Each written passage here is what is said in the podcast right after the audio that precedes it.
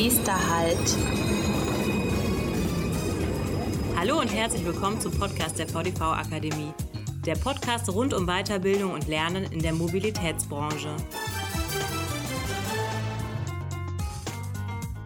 Nächster Halt, Hashtag Autokorrektur. Herzlich willkommen zu einer neuen Folge Nächster Halt.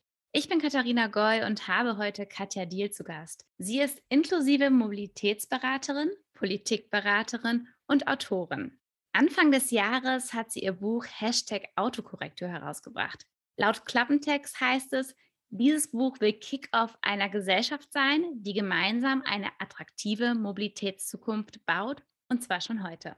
Da der öffentliche Verkehr und dessen Gestaltung eine entscheidende Rolle dabei spielt, freue ich mich sehr, dass wir Katja heute in unserem Podcast begrüßen dürfen. Hallo Katja, schön, dass du da bist. Hallo und danke für die Einladung. Bevor wir genauer auf dein Buch eingehen, möchte ich dich fragen, was bedeutet Mobilität für dich?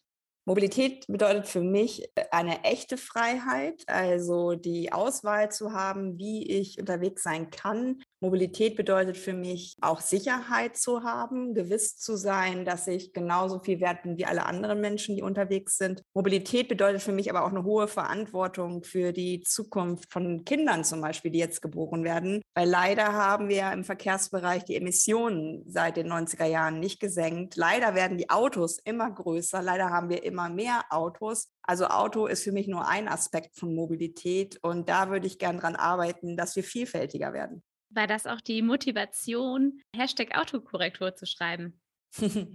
Das Buch habe ich geschrieben, um hinter diese ganze Automobilität zu schauen, weil natürlich auf den ersten Blick könnte man sagen, 49 Millionen private Pkw in Deutschland. 2021 nochmal 400.000 neue Pkw hinzugekommen. Das ist doch ein totaler Erfolg der Autoindustrie. Ich denke aber, es ist ein äh, Misserfolg der Verkehrspolitik, weil eigentlich, wenn Verkehrspolitik richtig gut funktionieren würde und ein tolles System gebaut hätte, wären alle möglichen anderen Mobilitätsformen vorne. Ich habe das Buch geschrieben, um Menschen ja, Sendezeit einzuräumen in meinem Buch, die nicht zu Wort kommen in dieser ganzen Debatte. Auch Menschen, die tatsächlich Auto fahren, aber gegen ihren Willen Willen, von außen aber gelesen werden als Autofahrende und damit Bestätigung der deutschen Verkehrspolitik. Ich habe diese 60 Menschen interviewt, habe gefragt, willst du oder musst du Auto fahren? Und die meisten haben da erstmal nicht drüber nachgedacht, was es eigentlich äh, für einen Antrieb gibt, Auto zu fahren und haben dann festgestellt im Gespräch, hm, das ist das erste Mal, dass ich drüber nachdenke. Ich muss ziemlich oft Auto fahren, weil mir Alternativen fehlen, weil ich mich nicht sicher fühle, weil da Barrieren sind, die ich nicht übergehen kann. Und das wollte ich erzählen und das ist auch Autokorrektur, nämlich nämlich nicht technisch, sondern menschlich auf die Verkehrswende zu schauen. Das finde ich total spannend, auch als ich das Buch selber gelesen habe, die ganzen verschiedenen Sichtweisen und Aspekte. Jetzt möchte ich einmal erst mal ein bisschen was Untypisches machen, und zwar mit der letzten Seite deines Buches beginnen. Dort befindet sich nämlich eine Art Checkliste für diese Autokorrektur.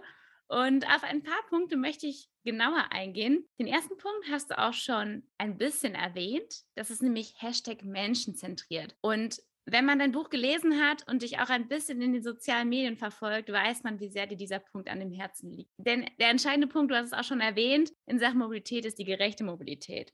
Was bedeutet menschenzentrierte Mobilität noch? Für mich ist es tatsächlich sehr erstaunlich, dass wir so in diese Sackgasse ähm, ge gelangt sind, die ja Automobilität mittlerweile bedeutet, sowohl klimatisch als auch im Sinne von Autobesitz, im Sinne von ein Auto fährt nur 45 Minuten am Tag. Also das sind ja alles statistische Werte äh, hinter dem Auto, die eigentlich zeigen, dass es keine gute Mobilität ist, weil ein Auto ja auch immer nur rumsteht. Und menschenzentriert heißt für mich, ähm, hinzuschauen, was bringt Menschen ins Auto, was fehlt ihnen, damit sie ohne eigenes Auto leben können. Das heißt schon, das merkst du, Auto kann immer noch eine Rolle spielen, indem ich es mir leihe, indem ich es teile mit anderen. Aber so, wie wir das gerade machen, ist es nicht menschenzentriert, sondern es ist so manchmal so eine Haltung in Deutschland, habe ich so das Gefühl, die da im Hinterkopf sitzt, dass man sich selber sagt, zur Not kannst du ja immer noch Auto fahren. Das stimmt aber allein für 13 Millionen Erwachsene nicht, die keinen Führerschein haben. Das stimmt für die Menschen nicht, die einfach sagen, ich möchte nicht Auto fahren. Die werden nicht ernst genommen. Menschenzentriert Mobilität zu gestalten heißt, ich darf in Deutschland sagen, ich möchte kein Auto fahren und ich bin trotzdem gut mobil. Das ist in vielen Bereichen von Deutschland aber einfach nicht mehr gewährleistet.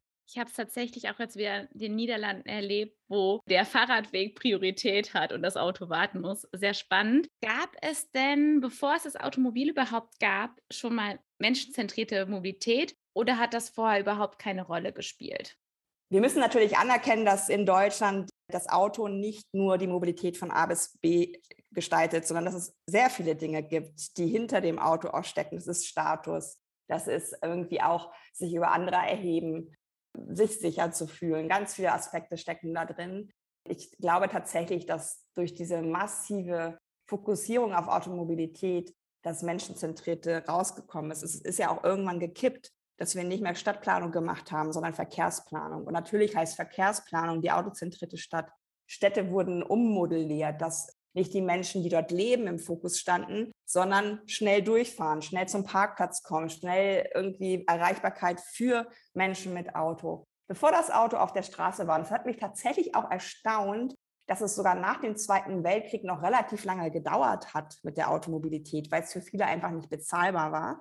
Und die, die sich dann ein Auto geleistet haben, haben den sogenannten Sonntagswagen gehabt. Also der stand in der Garage, wurde gehegt und gepflegt und nur sonntags zum Ausflug genutzt. Also auch eine ganz andere, ja, wie soll ich sagen, anderer Genuss vielleicht auch von Autofahren dahinter. Viele Menschen, die Autos gebaut haben, damals sind mit dem Fahrrad zur Produktion gefahren. Und ich habe auch genossen, vor den Weltkriegen diese Bilder von Frauen in den 20er Jahren auf Fahrrädern oder auch die Suffragetten, die das Frauenwahlrecht durchgesetzt haben, haben ihre Demos mit Fahrrädern gemacht. Und das ist für mich etwas, was sehr feministisch in dem Sinne ist, dass es allen gut geht, weil ein Fahrrad kannst du selbst reparieren. Ein Fahrrad nimmt wenig Raum weg. Ein Fahrrad ist nicht so bedrohlich wie ein Auto. Und ich glaube schon, dass es damals menschenzentrierter war, weil es gab diese sogenannten Shared Spaces. Also der Raum der Stadt und auch der ländliche Raum war noch nicht so in Bürgersteig und, und Fahrbahn, auch interessante Wörter finde ich, unterteilt, sondern wir konnten, weil wir uns in einer ja, menschlichen Geschwindigkeit begegnet sind, in die Augen schauen und uns so ein bisschen Vorfahrt gewähren. Also wir brauchten keine Ampeln, wir brauchten keine Fußgängerüberwege. Wir konnten unterwegs sein ohne eine Hierarchie. Und die ist durchs Auto ins Verkehrssystem der Stadt und des ländlichen Raumes natürlich gekommen.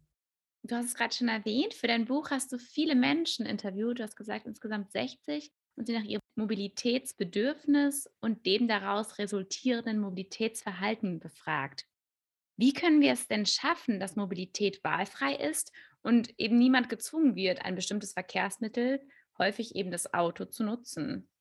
Ich habe das Gefühl, dass, dass wir dafür Zeit brauchen. Denn das war natürlich in dem Moment, wo ich ähm, eine Stunde Video- oder Telefoncall ähm, hatte mit, mit den Menschen. Das war Zeit, die ich denen, aber sie auch mir geschenkt haben. Und diese Zeit haben wir in unserer Hektik des Alltags gar nicht.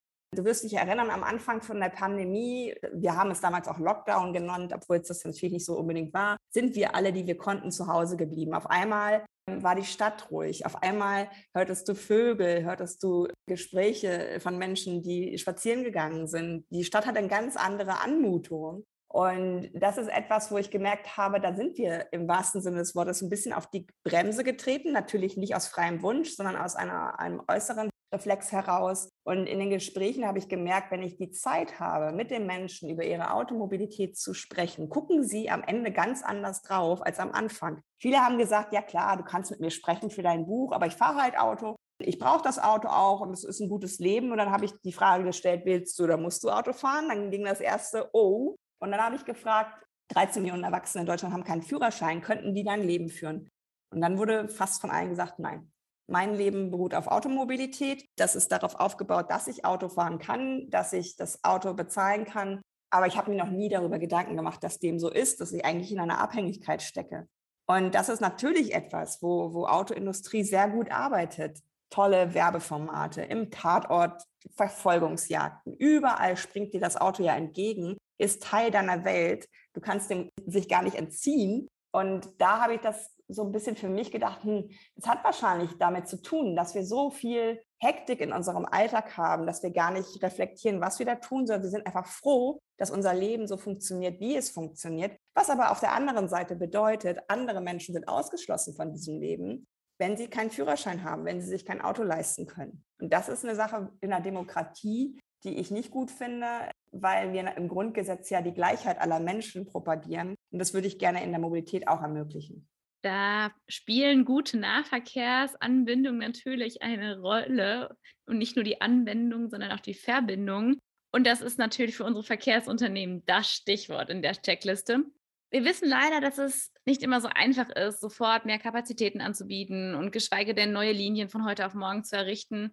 Was können Verkehrsunternehmen denn deiner Meinung nach kurzfristig tun, um wenigstens Mobilität für alle anzubieten, dass sie gerechter wird? Also erstmal muss ich an alle, die jetzt in Verkehrsunternehmen tätig sind und hier zuhören, sagen, ihr seid Teil der Lösung.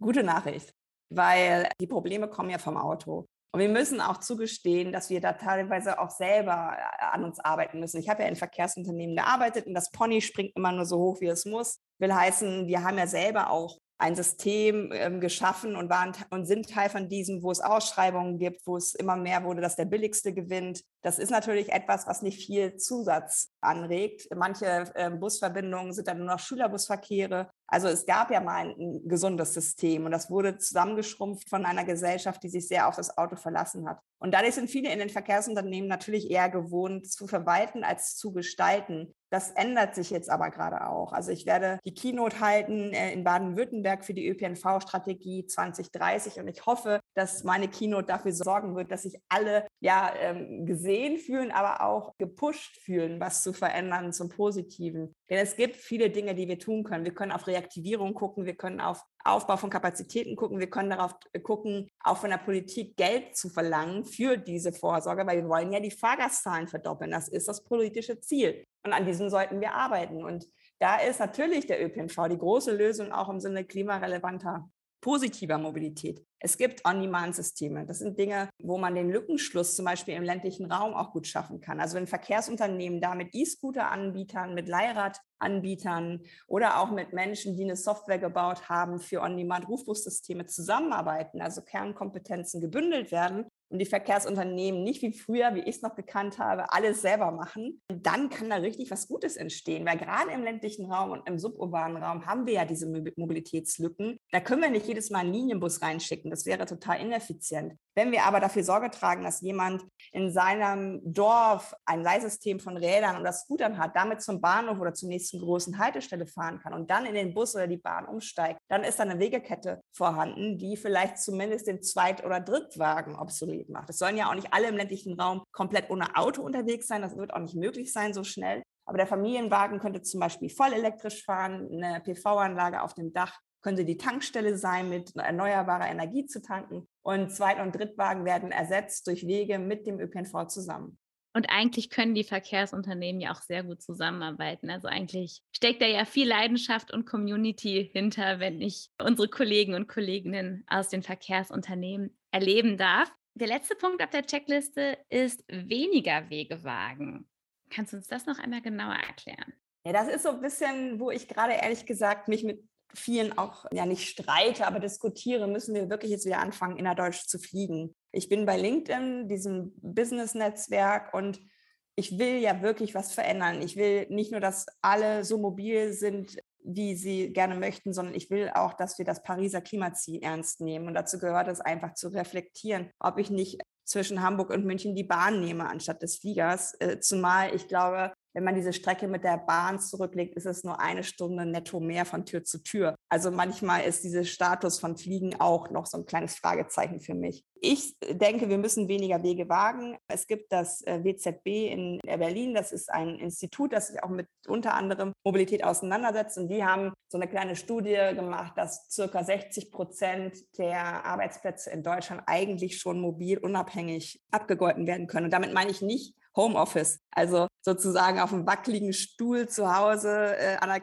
am Küchentisch sitzen, sondern wirklich Homeoffice in, in dem Sinne, dass ich vielleicht ein Büro habe neben meinem Home. Also Coworking im ländlichen Raum kann da einfach auch eine Rolle spielen, dass Menschen nicht mehr in die Stadt pendeln müssen jeden Tag, sondern manche Tage einfach mit dem Fahrrad zu diesem Platz fahren, der halt in der Nähe ist und einmal in der Woche nur noch in, ins Office gehen. Also was wir hier gerade machen, den Podcast aufzunehmen virtuell, ist ja auch weniger Wegewagen. Wir haben uns beide nicht auf den Weg gemacht, um uns zu treffen und dann äh, das zu machen, sondern wir sind hier virtuell verbunden. Da gibt es so viele Möglichkeiten. Das hat die Pandemie ja auch gezeigt. Es funktioniert. Klar ist es für eine Bürosituation immer auch gut, wenn man sich richtig trifft, weil das ist viel mit Chemie und Zusammenarbeit, aber einfach ehrlich sein, wie viel von diesen Wegen, die wir vor Corona gemacht haben, waren denn sinnvoll. Und ich mhm. glaube, das trägt auch zu einer Entschleunigung bei. Das hatten wir ja am Anfang, wie hektisch doch alles ist, dass Menschen das Auto benutzen müssen. Das trägt zu einer Entzerrung auch bei. Also auch die Arbeitswelt verändert sich da ja im positiven Sinne. Ich weiß von Menschen, die Coworking im ländlichen Raum etablieren, dass sie zum Beispiel mit genossenschaftlichen Banken zusammenarbeiten. Die haben ein Gebäude, wo dann dieser eine Schalter ist und dieser eine Automat und oben kann man vielleicht vermieten an einen Coworking Space. Also auch ArbeitgeberInnen in der Stadt könnten gucken, wo kommen unsere Leute eigentlich her? Können wir mit anderen ArbeitgeberInnen zusammen so einen Space schaffen, damit die nicht immer noch anderthalb Stunden zu uns pendeln müssen? Und da gehen aber viele wieder in die vertrauten Spurrillen zurück. Es ist natürlich Status zu fliegen. Es ist natürlich etwas, was sich wichtig fühlen lässt und wo manchmal auch vielleicht Menschen ja diese Bequemlichkeit gut finden. Die Zeit ist aber vorbei, dass wir das so leben dürfen, weil wir so viel Schuld aufgebaut haben gegenüber den Menschen im globalen Süden bezüglich unseres Lebensstils. Wir müssen einfach anerkennen, wir sind diejenigen, um die es hier geht. Menschen in Armut fliegen nicht. Menschen, die ein, keine Ahnung, ein Leben haben am, am Lohn, unteren Lohnniveau, sind nicht das Problem. Die haben einen CO2-reduzierten Lebensstil qua Geld, qua Portemonnaie. Viel FliegerInnen sind es, viel Menschen, die viel und hypermobil sind es, die die Probleme machen. Und da auch anzuerkennen, ja, ich bin privilegiert und, und ich will aber Teil der Lösung sein, heißt auch mal wieder innezuhalten und zu reflektieren und da einfach auch zu gucken. Ich weiß halt, dass die Deutsche Bahn ihre Coworking Spaces auch an den Bahnhöfen aufbaut. Und sie wollen das nicht nur in den großen Metropolen tun, sondern auch gerade in Mittelzentren. Vielleicht trifft man sich da einfach auch mal in der Mitte. Dass, wenn man sich treffen möchte, nicht eine Person fliegt, sondern beide Personen sagen, okay, wir treffen uns in der Mitte, wir machen das mit der Bahn, arbeiten dann in einem Coworking Space zusammen, weil es wichtig ist, dass wir uns treffen für einen Workshop oder wie auch immer. Also einfach mal ein bisschen anders denken, ein bisschen die Dinge, die in der Pandemie gut gewachsen sind, auch weiter fortführen und auch sagen, ich will da was verändern zum Guten für alle. Ja, anlässlich des ganzen Flugchaos gerade sollte man sich da vielleicht auch Gedanken machen und vielleicht trägt dieses Chaos ja dazu bei, dass man zumindest in der Deutsch nicht mehr fliegt. Abschließend, was möchtest du unseren HörerInnen noch mit auf den Weg geben? Also ich finde es natürlich total toll, hier in dem Podcast zu sein, weil ich absolut im Team Nah- und Fernverkehr bin und einfach diese Chance auch so sehe für die Branche jetzt so richtig was zu gestalten. In Baden-Württemberg, habe ich ja gerade eben schon erwähnt, gibt es eine Strategie mit Mobilitätsgarantien, mit auch versprochenen Verbindungen im ländlichen Raum bis im städtischen Raum, dass seit einer gewissen Taktung da auf jeden Fall Systeme etabliert werden. Da, wo nicht das klassische ÖPNV-System und Nahverkehrssystem entstehen kann, entstehen On-Demand-Angebote. Also da freut es mich gerade richtig, was für einen Wind unter den Flügeln die Branche auch bekommt. Und 21 Millionen verkaufte Tickets zum 9-Euro-Ticket. Das ist so krass gut. Nur in einem Monat. Und da sind ja noch nicht mal die AbonnentInnen dabei. Ne? Also die Leute wollen mit euch unterwegs sein. Die wollen bestimmte Wege zumindest anders zurücklegen. Und natürlich war das nicht cool, von diesem Ticket aus der Zeitung zu erfahren. Natürlich war es nicht cool, dass Politik euch da nicht so mit einbezogen hat. Und natürlich ist es auch nicht cool, dass das 9-Euro-Ticket nur so lange läuft, wie der Spritpreisrabatt. Es wäre schön gewesen, das noch in den Winter reinzuziehen, um Pendelverhalten auch zu verändern. Aber ihr merkt gerade, ihr seid diejenigen, über die täglich gesprochen wird und ihr seid diejenigen, die nachgefragt werden. Der Spritpreisrabatt ist einfach ein Strohfeuer gewesen, wenn überhaupt. Und das ist für mich etwas, wo ich so diese Wertschätzung auch für die Branche spüre, die mich total freut und die hoffentlich genutzt wird, um wirklich dieser Teil der Lösung zu werden, die wir sein können. Vielen Dank für diese motivierenden, wertschätzenden, tollen Abschlussworte und natürlich für deine Einblicke und deine Einschätzung, die du uns in dieser Podcast-Folge mitgegeben hast. Wer mehr über Katja und ihre Arbeit erfahren möchte, dem kann ich nur empfehlen, ihr in den sozialen Medien zu folgen, zum Beispiel auf Twitter oder LinkedIn, ihren Podcast She Drives Mobility zu hören und natürlich auch ihre Keynotes zu besuchen, wenn man denn die Möglichkeit hat. Die Links dazu finden Sie wie immer in unseren Show Notes. Und dir, liebe Katja, danke ich heute, dass du in unserem Podcast warst und uns so tolle Impulse für eine menschenzentrierte und gerechte Mobilität gegeben hast. Danke, sehr gerne. Auf bald. Bei Fragen und Anmerkungen sind wir unter podcast.vdv-akademie.de erreichbar.